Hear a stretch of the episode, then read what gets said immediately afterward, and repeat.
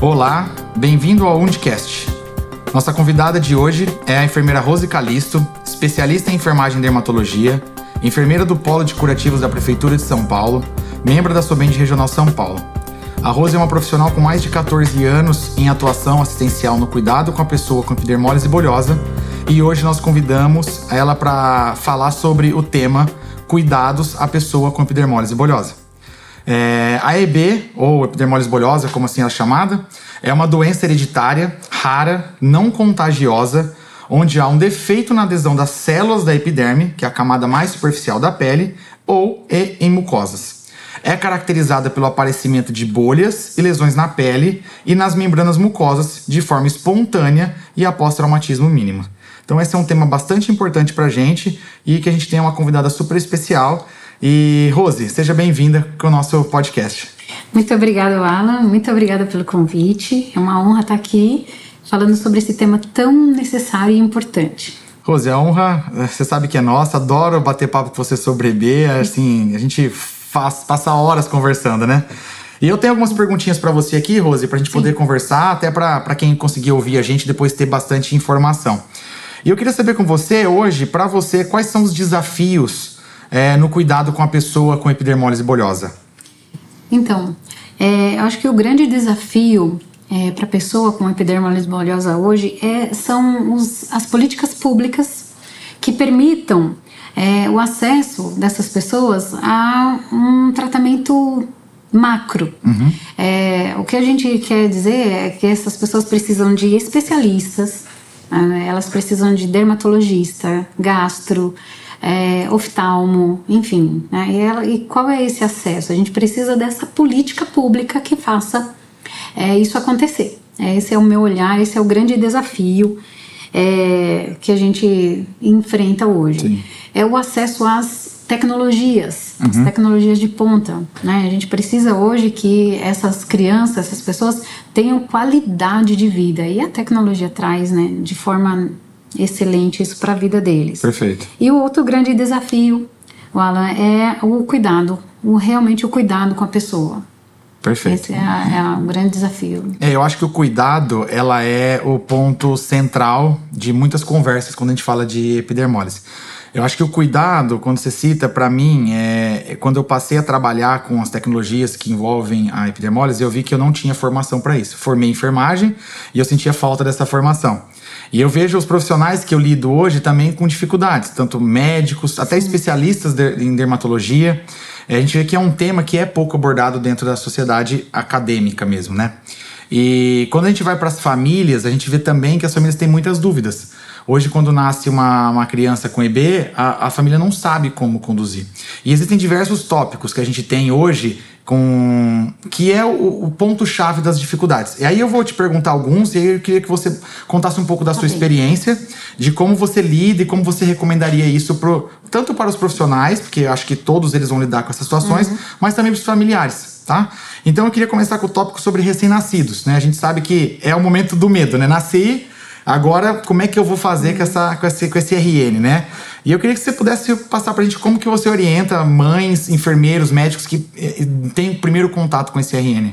É isso mesmo, eu acho que a gente tem uma grande falha na academia, né, da, dessa questão dos cuidados com as doenças raras, ou pelo menos desses cuidados dessas pessoas que têm algum tipo de lesão. A gente, esse assunto não é abordado. E é, quando nasce um bebê já é um grande evento para qualquer mãe, né? Para qualquer família, é, o nascimento de um bebê traz um, uma, um universo de perguntas, de dúvidas, de enfim, de enfrentamentos, né? E aí quando nasce um bebezinho é, com epidermólise bolhosa, é, dentro de uma maternidade na qual a, a, a, equipe não tem absolutamente nenhum conhecimento, nunca viu é realmente assustador. É, então, a, o nosso papel é realmente entrar com a, a informação, é, fazer com que essa criança e essa mãe, né, seja de uma forma acolhida ali para é, saber que ela não está sozinha. Perfeito. É a primeira coisa, né? Acho que a gente tem que é, é, fazer com que ela se é, seja acolhida, tenha uma rede de apoio. Perfeito. E, e, essa equipe médica, essa equipe de saúde que está lá, ela tenha um, um, um olhar é, que não seja esse olhar é, tradicional, que é tudo é, doença infecto-contagiosa, uhum. então isola a criança da, da mãe.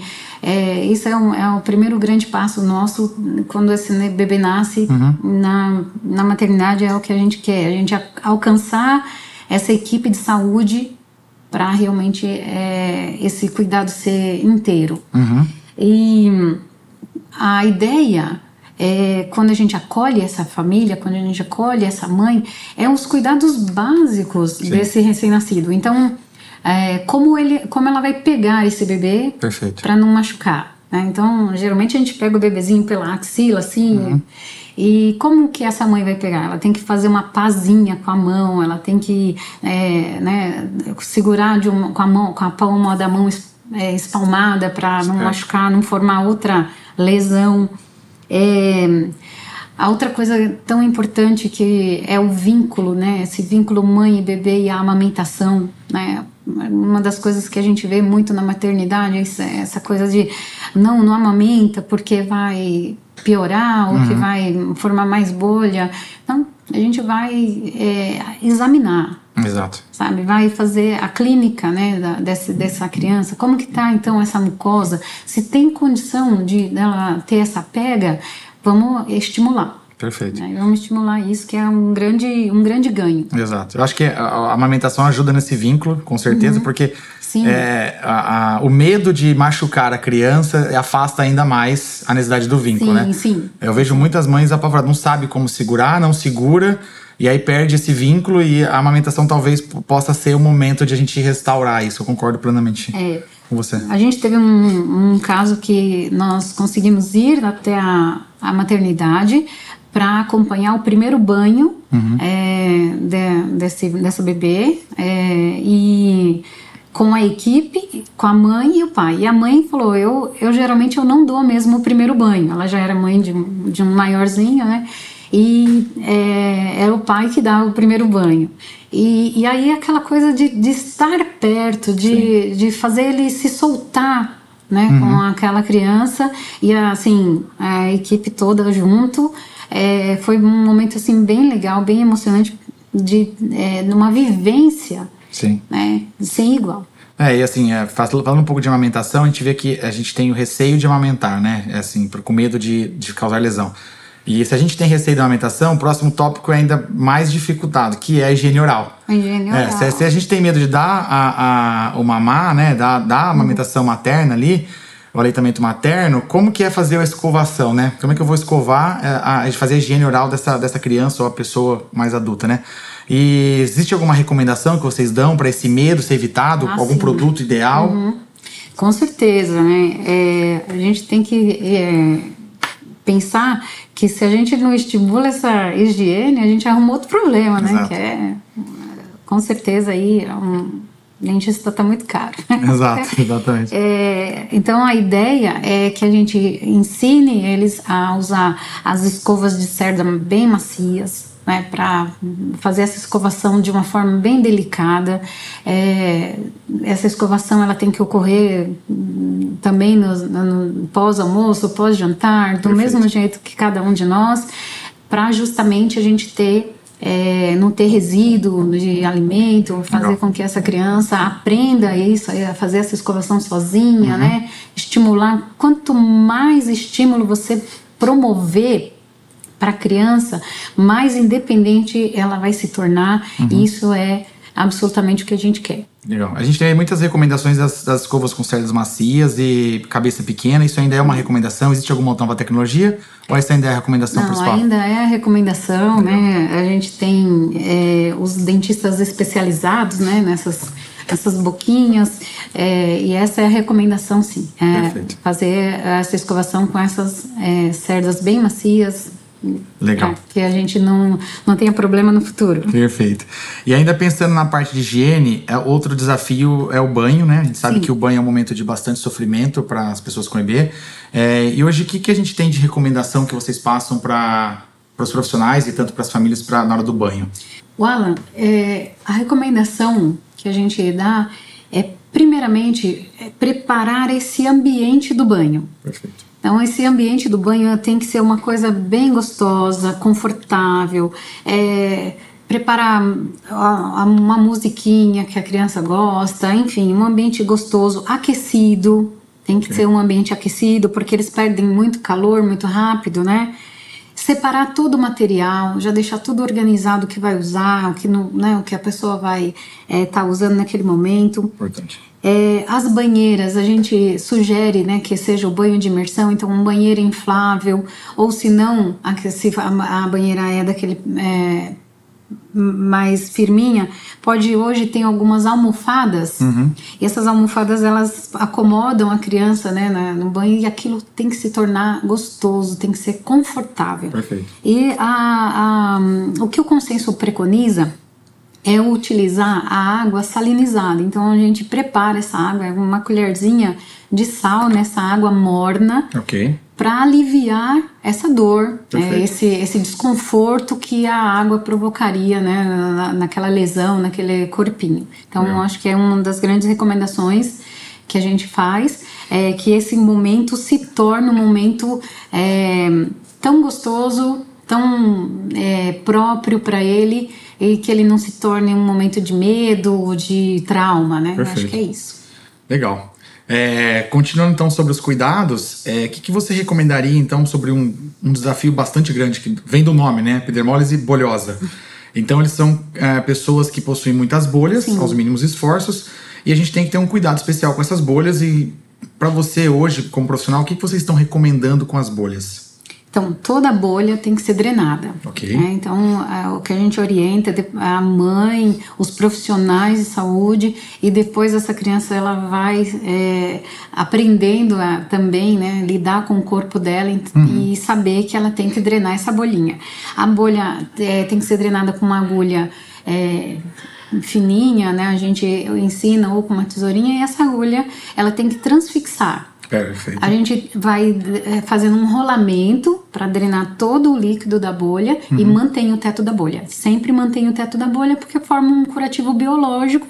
Aqui, aí ali vai ter uma cicatrização é, bacana. O que a gente recomenda são uns, um creminho, um creme hidratante, né, depois para essa é, cicatrização ter qualidade. Legal. E quando a gente. Nós estamos na época de pandemia agora, né? Hum. Muita, muita vacina sendo citada, sendo falada, e esse, esse assunto volta à tona para as pessoas com EB. É, não só a vacina do Sim, Covid, mas vacina de maneira geral. E como nós estamos hoje com as recomendações de vacinas para as pessoas com EB?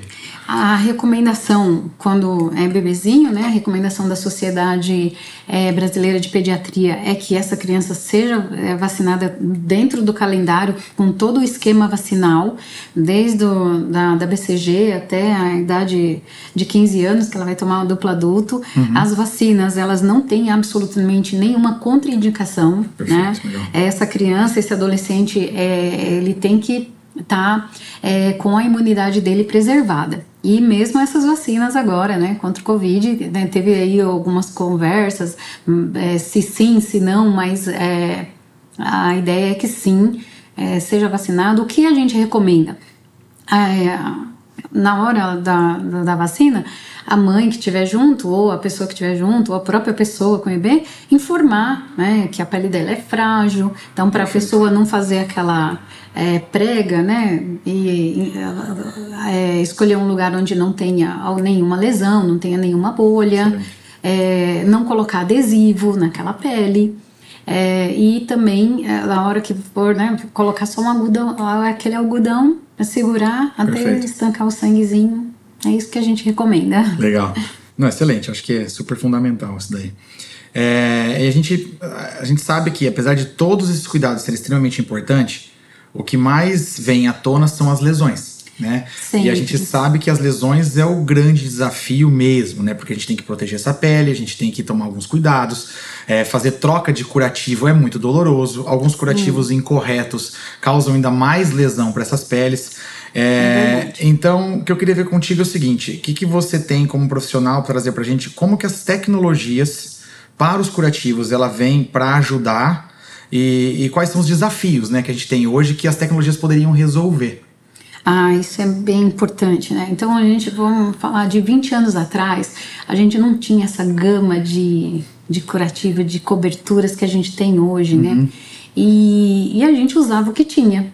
Era, não usava o que tinha. A gente usava rayon né? e, e aquilo é, realmente fazia isso. Às vezes provocava uma dobra Sim. e essa dobra ela provocava outro atrito e provocava, provocava outra lesão. É, então, fora que esse curativo ele é, era difícil de tirar, uhum. na, aí tinha que tirar na hora do banho. Então, o banho se tornava uma coisa traumática, é, sem precedentes, né? E o que, que a gente tem hoje? A, a tecnologia ela traz esse conforto, ela traz é, essa hum, situação de de alívio. Perfeito. Você colocar um curativo, um silicone é, em uma pessoa com EB, você tem qualidade, ele pode ir para qualquer lugar. Perfeito. E é, curativos absortivos que absorvam. É, quando você tem aquela área de crostas, então Perfeito. você tem é, tecnologia para retirar essa crosta. Tudo isso é o que agrega. Então, é, a gente é apaixonado por essas tecnologias é, eu... e é, a gente quer que essas pessoas tenham acesso à tecnologia para que ela tenha qualidade de vida, qualidade de para andar, para estar numa escola, sentar confortável, ter um curativo confortável naquela região onde ela está sentada, enfim. É Perfeito. É Não, excelente. É o que eu vejo também na, no dia a dia é sempre escuto das mães que eu visito é que um banho que durava quatro, cinco quatro horas de sofrimento, horas. elas reduzem para uma hora e meia, uhum. duas horas, que já é um longo tempo, mas bem mais confortável. Não, você falou, dúvida. menos trauma, menos dor, é, menos sofrimento. Com certeza. Não, excelente, perfeito. É exatamente isso que a gente tem mesmo. Eu acho que esses são os ganhos das tecnologias para a gente. É, Rose, assim, é, pensando no profissional que não, esse diagnóstico não é dado intrauterino, né? Você, você descobre ali no nascimento, né? E Sim. os profissionais nem sempre estão capacitados e preparados para receber uma pra criança. Reconhecer, Exato. Né? Conhecer ou receber também. Uhum. Como lidar com isso no começo, né? O é, que, que é a orientação que vocês estão dando hoje para um profissional que recepciona esse bebê, esse RN, e, e nota uma possível epidermólise bolhosa? O que a gente orienta é, primeiramente, que esse profissional tenha dúvida, é, que ele duvide da, da situação, que ele não ache que aquilo é só uma doença infecto-contagiosa, uma sífilis, enfim. E que ele possa buscar é, essa informação. Hoje a gente tem canais, né, graças à tecnologia é, de, de, da mídia, hoje nós estamos aqui né, divulgando esse assunto. É, então, hoje a gente tem canais de mídia falando abertamente sobre esse assunto. É, temos as sociedades, é, Sociedade Brasileira de Enfermagem, a, a Debra Brasil, é, que pode é, dar esse acesso a ele de informação.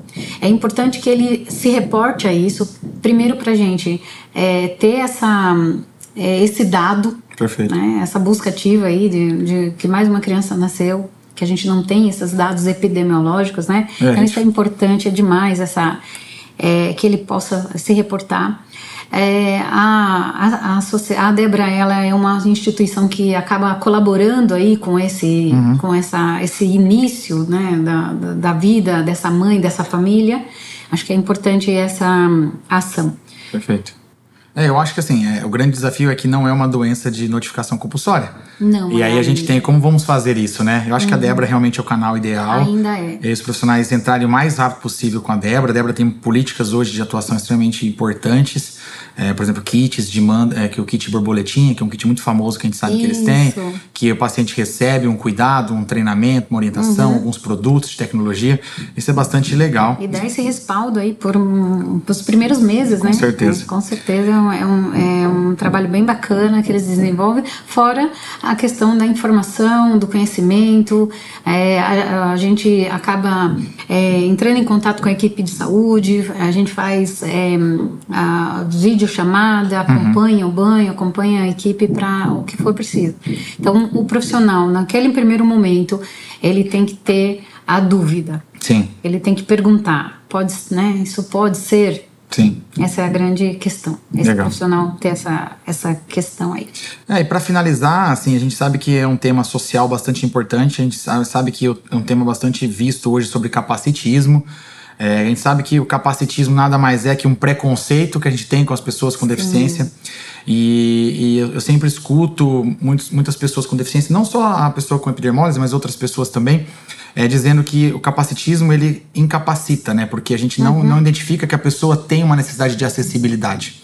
verdade. e é, é nesse momento que a gente trata ele- as, as pessoas como super-heróis, como pessoa que venceu, como pessoa super forte. E na verdade eles só precisam ser enxergados como uma, uma pessoa com necessidades. Sim. É, eu sempre falo assim, já escutei alguma, algumas vezes é, um profissional falando, uma pessoa com EB me falando também, que é tratado como super-herói e vai trabalhar e a maçaneta da porta de onde vai trabalhar é redonda. E Já eles, por não ter isso? os dedos, eles não conseguem abrir a porta. Então, assim, ele- a pessoa ainda me falou assim: eu não sou um super-herói. Se eu fosse super-herói, eu atravessava essa porta.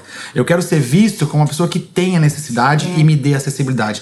Então, assim, se você pudesse deixar uma última mensagem pra gente sobre esse tema de acessibilidade, sobre esse tema da, da- do social, como que a pessoa com EB pode dar visão dela para a sociedade e como a sociedade possa olhar de maneira adequada para essa pessoa com EB. É. É, eu acho que agora é, nós estamos num momento de muita projeção, projeção positiva da- dessas pessoas com epidermólise bulhosa, porque a gente tem aí é, a mídia a nosso favor e eles se vão lá e vão falando sobre, sobre o que é a epidermólise, o que eles são, é, apesar da epidermólise. E uma palavra que a professora Mônica Gamba sempre fala é sobre potencializar. Legal. E acredito que é isso, a gente é, trabalhar esse, esse- o potencial dele Sim. né? Fazer com que ele enxergue todo o potencial nele e onde ele pode chegar, aonde ela pode chegar. é, ela pode estudar, ela pode casar, ela pode, ela Com pode certeza. se tornar o que ela quiser. Perfeito. É porque é, nós não estamos é, limitados. Exato. Eu acho que quanto mais acessibilidade a gente der, mais, mais autonomia é, nós vamos dar. autonomia, com certeza. Quanto mais acesso é, essa pessoa tiver a- a- aos meios de educação, às Legal. políticas, eles têm que se projetar. Eu admiro demais, tem algum, algumas aí que eu sou absolutamente fã. Com certeza. Né? E, e a forma como elas se empoderam, como elas se potencializam, como elas se apresentam para a sociedade é que faz a sociedade enxergar. Perfeito. É, Eu tenho um, um caso, eu tenho uma, uma paciente que se tornou uma grande amiga. Ela sofreu um- uma queimadura de segundo e terceiro grau e com 13 anos de idade. E, e ela se tornou uma amiga, amiga dos meus filhos. E um dia a gente saiu no shopping, né? Eu, meus filhos, e essa é, jovem, é, e ela de shortinho, adolescente, e ela virou para mim e fez: Tia, as pessoas estão olhando para mim. E aí eu fiz assim, olhe para elas. É, então, quando você olha, quando você é, busca o olhar daquela pessoa, quando você encara, ela deixa de te encarar, ela para, né? Então, acho que esse é, é isso é potencializar. É você parar de abaixar o olhar, levantar o olhar e Perfeito. mostrar quem são.